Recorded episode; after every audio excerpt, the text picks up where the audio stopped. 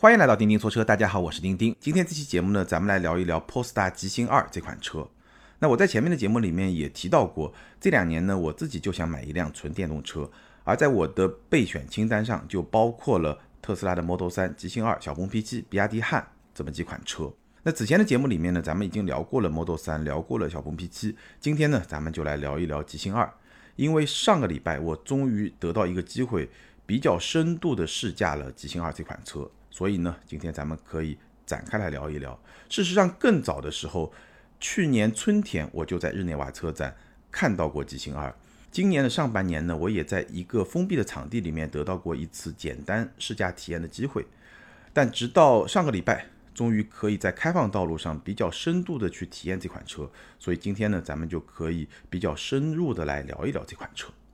那首先交代一下，我这次试驾的这辆极星二呢，是它的首发版，官价四十一万八。当然了，这个版本也是今天你能够买到的唯一的一个极星二的版本。那这辆试驾车呢，它还选装了一套四万两千块钱的运动套件，所以这辆试驾车的总价是四十六万。那这个首发版四十一万八，我刚刚说了，也是你今天在市场上能够买到的极星二的唯一的一个版本。当然，现在我们也知道，未来极星二会推出一个入门版本，它的价格。可能是在二十九万八，这是一个极星在更早之前发布的一个类似于预售价这么一个价格吧。所以你能够注意到极星二的这个价格区间二十九万八，现在呢首发版四十一万八，这么一个价格，相比它最直接的竞争对手就是特斯拉的 Model 3，应该说在一个价格区间，可能还要稍微再贵一点，基本上差不多。所以呢，这就是极星二的第一个。显而易见的特别之处，我们知道对标 Model 3的产品很多，包括我们之前聊过的小鹏 P7，也包括别的一些车型。但是呢，极星二可能是所有对标特斯拉 Model 3的纯电动车的这么一个阵营里面唯一一款，它不依靠性价比，它直接依靠产品力，正面硬刚的这么一款车。所以从价格的角度来说，这个就是很有特点的这么一个地方。所以呢，今天这期节目呢，我们就。拿 Model 3作为一个参照，来聊一聊极星二这款车，它和 Model 3来比，它有哪些优势和劣势？我们就针对它的优劣势来给大家分析一下。当然了，我刚刚说了，极星二也是在我自己备选清单上的一款车，所以呢，今天这期节目我也会从一个潜在消费者的这么一个角度来跟大家聊这款车，我的一些看法。好，那我们就首先来聊一聊极星二相比 Model 3的一些特点。和它的优势，有时候呢，特点和优势是在一起的，但有些时候呢，特点可能也会是对应到不同人群的这种需求。第一点，极星二呢，我觉得它的设计非常有特点，而且我觉得简单的说它的设计非常有特点，可能都没有办法去概括这辆车在设计上的一种追求。我觉得更准确的描述，可以说从极星二，包括极星一，我们。可以说，极星就是一个设计师品牌。从某种意义上来说，可以这么说。因为现在极星的全球 CEO Thomas 这哥们儿呢，最早是沃尔沃的设计师，这一代的 x C 九零、S 九零都是他设计的。然后呢，他从沃尔沃的设计总监、设计副总裁吧，应该是这么一个角色，跳到极星担任 CEO。这个品牌，包括极星二这款车，确实非常强调设计。不管你喜欢还是不喜欢，我觉得。对这款车感兴趣的朋友，一定首先是被它的设计所吸引的那么一些朋友。当然了，极星二我也拍了一个视频，如果说大家对这个设计特别感兴趣，也可以去看一下那个视频。这个视频应该也是这两天会上线。那我在音频节目里面呢，简单的点几个细节吧，因为音频节目要说设计确实有点难度。极星二这辆车呢是一个跨界车，它还不是一个标准的轿车，它的底盘会比轿车。至少整个车身的比例看上去会稍微高一点，所以它是一个跨界车。但是呢，它不是我们非常熟悉的那种，有点像 SUV 的跨界车，它是一个三厢跨界车，也就是它车身的上半部分是一个三厢车的造型，然后呢底盘又稍微高一点，又是一个跨界车。那这种车身形式其实是非常非常少见的，而且对设计的挑战是非常大的。如果你设计的不是很好的话，就会显得很不协调。那极星二这款车呢？你看到这辆实车，包括看到图片、看到视频，你整体的感觉，这辆车还是一个非常协调的一个设计，非常有特点的一个设计。设计细节可以说几个，比如说它的尾灯，其实这辆车的头灯雷神之锤大灯你能够很清晰的看到和沃尔沃的一种关联。那尾灯呢会比较特别，它是一个贯穿式的尾灯，也可以看作是沃尔沃，比如说 S 九零这个尾灯的这么一个变形吧。看到一些关联，但是也有它的独特的地方，识别度是比较高的。再说两个我在别的车上几乎就没有看到过的细节，比如说这辆车，你看它的车身上的一些车标，全部都是跟车身的颜色是完全同色的，一个颜色。这个设计我印象中好像我在别的车上是没有看到过的。还有一个非常特别的设计，就是它的后视镜。普通的后视镜呢，中间是一块镜片，对吧？外面有一个壳。而极星二的后视镜呢，这个镜片和壳是连为一体的，所以你调节后视镜的角度和方向的时候呢，它是整个后视镜镜片和壳一起调节的。那这个首先对设计当然是一个挑战，好处是能够去降低风阻，改善空气动力学的这么一个结果。但是呢，对设计的挑战，因为你整个调整过程中需要整个后视镜来调整，对设计的挑战还是会有一些。那无论如何呢，整体上来说，这个车啊。无论是整体的车身的比例，还是一些细节，真的是可以看到非常多的用心的这种设计，包括它的颜色。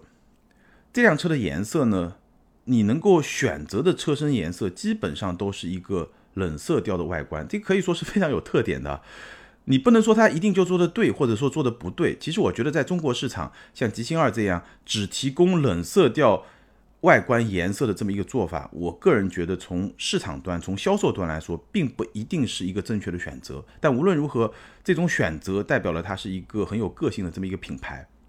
它的外观的一些颜色，基本上就是白色啊，或者那种有点偏灰的蓝色啊。我这次试驾的就有点偏灰的蓝色或者灰色啊，就都是这么一种冷色调的一些外观。然后它的内饰呢，也都是比较素的一种颜色，灰色、黑色或者浅灰色。包括它的木饰也是那种比较偏灰的那么一种木饰，所以整个的内饰又是一个很素色的这么一个内饰。那除了有一种颜色是比较跳的，是什么呢？就是我刚刚说了，这辆车选装了四点二万四万两千块钱的运动套装。那这个运动套装的话，选了以后，你的安全带就是金黄色的，包括选了以后，你的刹车卡钳也是金黄色的，它是用了 Brembo 的刹车。那这个是整辆车身上唯一的一个亮色。别的颜色都是比较素的一种很有设计感的这么一种颜色，也是偏冷的这么一种颜色。所以呢，它的设计从颜色的选择，从它整个的整体车身造型的设计，包括一些细节的设计，都是非常强调设计感的。包括材质的选择，这辆车的内饰它用的一种材质叫 Weave-Tech，这是一种比较特别的材质，有点像什么呢？有点像潜水服的那种材质。手感是比较温和的，而且它当然是环保的，然后呢也是防水的，整个的触感也是比较温和的。可能有些朋友会觉得它没有真皮那么的高级，当然这辆车你是可以选配高档的纳帕真皮，五万块钱，那标配就是这种 Weave-Tech，一个偏环保偏设计的这么一种材料。内饰其实你在使用的过程中，如果你真是一位车主的话，你会逐渐的去发现一些很有。意思的一些设计的细节，比如说它的一个镂空的挡把，非常有设计感。然后呢，中央还有一个极星的 logo，大家可以去看一下视频，这个真的是非常有设计感。然后呢，它还会把极星的 logo 投射到车顶一块全景天幕的前方，居中的一个位置有一个极星的 logo 会投射上去，这个也非常好看。尤其坐在后排，你能够很清晰的看到这个 logo。包括说它车内的一些阅读灯。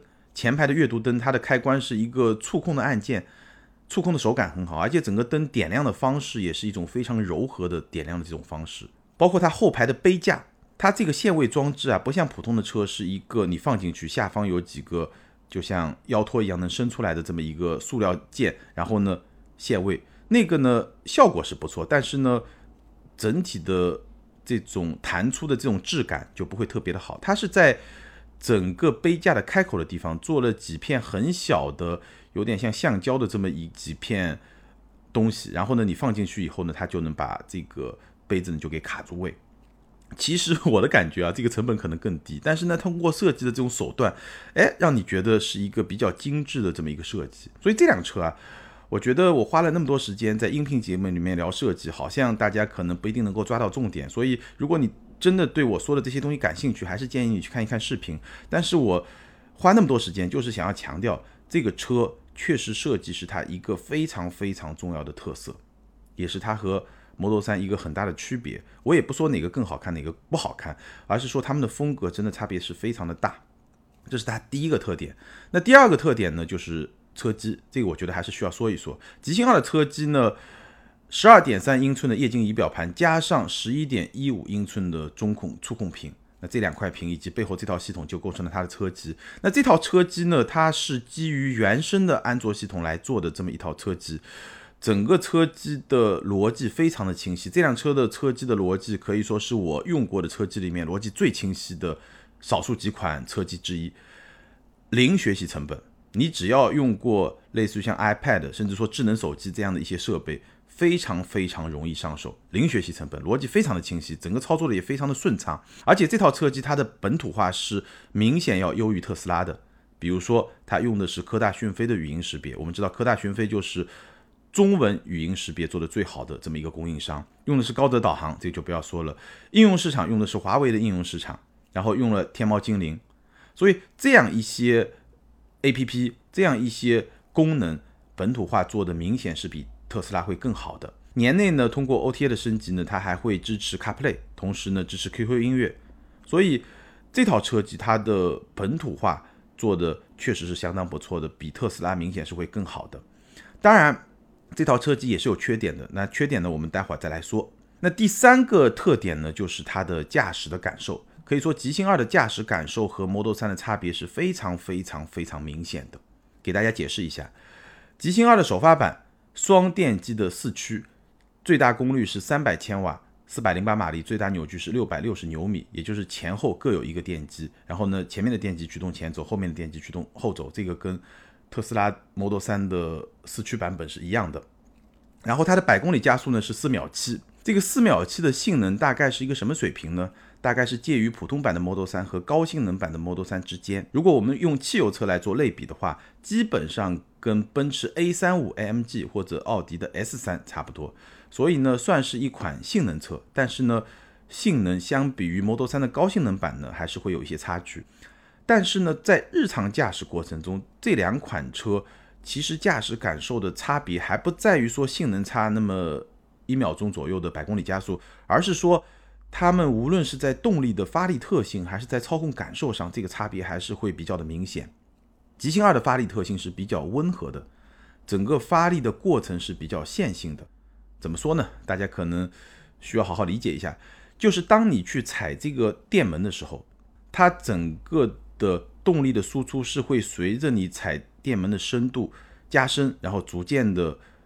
扩大动力的输出，但这个特性所有车都一样，对吧？那它的特点在哪儿呢？它的特点在于你需要一个比较大的电门的深度，才能获得一个大扭矩的输出。基本上你需要把这个电门踩到最后的三分之一的行程，你才能够获得一个有推背感的一种很大的扭矩的输出。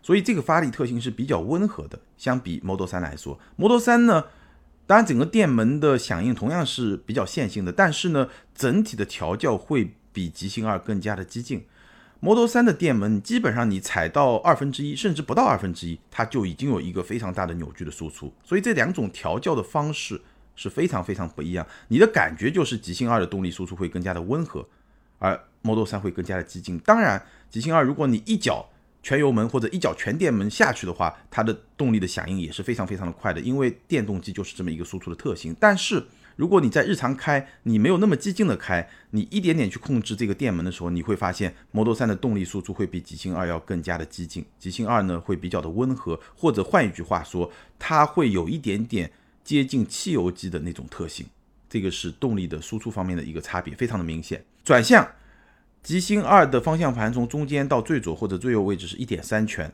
和宝马三系差不多，Model 3是一圈，所以整个的转向的响应，Model 3会更加的直接。同时呢，极星二的操控相比 Model 3来说呢，也没有那么贼。其实极星二作为一个电动车，它还是有电动车的一些特性，比如说它的重心很低，车身的刚性很好，包括它的操控响应也是比较快的。我觉得极星二的操控完全可以用敏捷这个词来形容。但是呢，极星二没有 Model 3那种很贼的感觉。Model 3的转向，它的操控的感觉是很贼的，就是你轻轻一打方向，它马上就过去。非常贼，非常非常快。而极星二呢，也是比较敏捷的，但是呢，没有那种贼的感觉，它会有一种比较柔的那种感觉，它的这种敏捷是有一股柔劲在里面的，所以这个两个种感受也是非常非常不一样的。如果说摩托三就像是一个愣小子，横冲直撞，那极星二呢，它同样是敏捷的，但它又是温和的，没有那么的极端。我觉得这两辆车从操控、从动力输出的这些特性上来说呢，能够看到两种完全不同的调教的思路。特斯拉的做法是什么？它是希望 Model 3能够把电动车的所有的特殊性，充分的百分之一百甚至百分之两百的发挥出来。它是在刻意的放大电动车的这种特殊性，让你感受到和汽油车截然不同的一种驾驶操控的感受。而极星二呢，它会尽量去追求一种。还比较自然的操控的感受，甚至呢会去追求一种当你日常开的时候跟汽油车会比较接近的一种驾驶感受，同时发挥出电动车的一些优势，比如说动力输出更加的线性、更加的直接，但是呢不会那么的极端。所以这两辆车调教，我觉得背后的这种思想或者说背后的逻辑、背后的动机，这个差别是非常非常明显的。然后呢，极星二相比 Model 3来说呢，有一点。是有优势的。刚刚如果说的是特点，各有各的特色，但是有一点极星号明显是会比 Model 3做得更好，就是整个底盘的质感。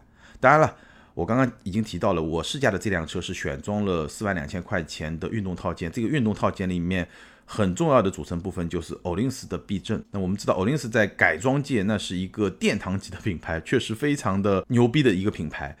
这套欧林斯的避震呢，二十二级可调，从最软到最硬，二十二级可调。而且是手动调节，这个调节不是特别的方便，你需要自己升到悬架的位置，然后前后可调。那我们在这次试驾的过程中的调教是一个比较中性的调教，就前八后八。最激进的调教是前一后一，最舒服的调教就前二十二后二十二。当然不一定是前后相等啊，可以数字有一些变化。那我们这次试驾日常试驾是一个比较中性的调教，前八后八。在这么一个中性的调教下，应该说这套底盘给我的感受。是非常非常出色的，明显是比 Model 3要更好的。这个调教下呢，整体驾驶的感受就是你能感受到比较丰富的路感，路感是会保留给你的。但同时呢，这个车经过大小颠簸的时候，又是有很明显的缓冲感，它的路感是通过缓冲传递给你的。然后当你紧急变线或者过弯的时候呢，你又能感受到这个悬架的支撑性是非常不错的。而你在驾驶的过程中呢，整体的舒适性又明显会比 Model 3更好，所以欧林斯避震加了这套运动套件以后，极星二它的底盘的质感明显是会比 Model 3更好的。其实我在上半年那次封闭场地试驾里面也体验过一个偏运动的一个调教，哪怕是在一个比较偏运动的避震的调教的情况下，极星二这套底盘它的质感同样是比 Model 3会更好。它虽然会更硬，但是呢。这个硬也不是那种硬邦邦的、很生硬的那种硬，它在硬的过程中还会带有那么一点点的缓冲感，所以这个底盘真的是非常的出色。但我还没有开过没有选装运动套件的普通的底盘，这个我倒是没有开过，所以那部分什么样的体验呢？可能以后有机会试驾了以后再来跟大家分享。但无论如何，你选了这个运动套件四万二以后，这个运动底盘的质感比 Model 3确实会更好。那第四个方面呢，我们简单说一下两款车的实用性方面的一些差别。应该说，在实用性方面呢，极星二和 Model 3是各有千秋。我们知道极星二是基于 CMA 平台打造的，那这个平台我们已经非常熟悉了。领克、沃尔沃品牌旗下有好几款车型都是 CMA 的平台，有轿车，有 SUV。那极星二呢，同样是基于 CMA 平台来打造的。那这个平台从实用性的角度来说呢，会对极星二产生一些影响。不太好的地方是什么地方呢？就是它的前排中央就中控那个区域，确实占用了比较大的空间。你如果跟 Model 3去比的话，Model 3前排中控下方这个区域是一个巨大的储物空间，空间非常非常的好。而极星二其实空间是不太充裕的，上面有一个手机无线充电，两侧各有一个很小的储物格，然后呢，开放式的杯架只有一个，第二个杯架是放在。中央扶手箱里面打开以后有第二个杯架，而且这个中央扶手箱也不是很大，所以前排的储物空间比 Model 3会小很多。而且呢，它后排地板中央的隆起也是非常大的，这个是它不好的地方。但是呢，极星二后排的乘坐体验其实会比 Model 3更好。两款车的后排腿部空间差不多，头部空间也差不多。那极星二好在什么地方呢？它的座椅坐垫会比 Model 3更高。这个跟它电池组的这么一个形状是有关系的。极星二的电池组呢，它不是一块平板，它是根据底盘的这么一个形状，有一个适应性的这么一个设计，所以呢，它在你放脚的这个地方呢，会整个电池组会更低一点，整个坐垫就会显得更高一点。所以极星二后排的乘坐的这种姿态、乘坐的体验、乘坐的舒适性是会比 Model 3更好的。当然了。两款车其实都不算很宽，所以呢，后排其实都是坐不了三个人的，或者说坐三个人都会很挤。那从这个角度来说呢，极星二的后排中央隆起虽然比较大，但是如果你只坐四个人的话，后排只坐两个人的话，其实没有什么明显的影响。那整体上来说呢，前排储物空间极星二比 Model 3差很多，后排的乘坐的体验极星二又会比 Model 3更好。第五点呢，两款车在品质感的方面。质感的方面，我觉得至少看得见的地方，制造品质，极星二会比 Model 3更好一些。但可靠性呢，我们现在还没有办法去做评价。好，以上五点呢，就是极星二相比 Model 3的一些特点，不同的地方。那其中某些部分呢，也是它的一些优势所在。那接下来我们来聊一聊它相比 Model 3的一些劣势在什么地方。我觉得主要是三点。第一点呢，极星二现在搭载的是七十一千瓦时的这个电池组，也就是七十一度电，NEDC 的续航里程是四百五十公里。那这次试驾呢，时间不是很长，所以呢，我并没有很精细的去做能耗的测试。那几天试驾下来呢，大概它的百公里电耗是二十出头，折算下来呢，根据你的驾驶习惯，可能这辆车实际的续航里程应该在三百到三百五十公里这么一个区间。所以呢，无论是说它百公里二十出头的电耗，还是说三百到三百五十公里的续航里程，相比于同等价位的 Model 3。应该说差距都是比较明显的，所以续航里程是极星二的一个短板，相比 Model 3的一个短板。第二呢，就自动驾驶。那极星二这款车在自动驾驶方面呢，它就是用的沃尔沃的 Pilot Assist 这套系统。这套系统呢，其实我在节目里面也提过很多次，是一个 L2 级别的辅助驾驶、自适应巡航、车道保持，应该说做的都是还不错的。你在整个市场上来比呢，是一套还比较出色的 L2 级别的自动驾驶。但是我们知道，自动驾驶恰恰是特斯拉的一个强项，所以这套自动驾驶系统它的能力相比特斯拉，尤其是特斯拉的全自动驾驶来说呢，我觉得差距还是比较明显的，这是它的第二个短板。那第三点呢？我刚刚也提到了，我刚刚呢聊到极星二的车机的时候呢，我给了比较高的评价，包括说它整套系统的逻辑、操作的顺畅度以及本土化的水平比特斯拉都会更好。但是呢，这套车机也有一个让我不太满意的地方，就是它的这块十一点一五英寸的中控屏放在那儿，这块屏它的边框以今天的角度来说，确实是有点宽，有点像什么呢？有点像。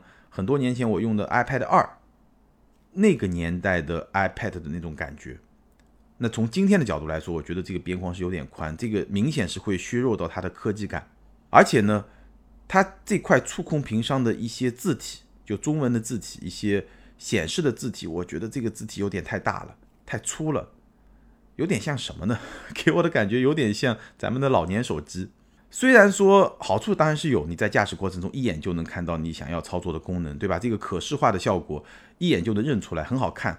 但是呢，我觉得这么大的一个字体，我不知道英文字体放这么大是不是会稍微好一点，但是中文字体放这么大，给我的这种感觉确实不是特别的好。这个是我试驾下来对这款车不是特别满意的地方。那相比 Model 3呢，我觉得。它的劣势，它的短板基本上就是这三点。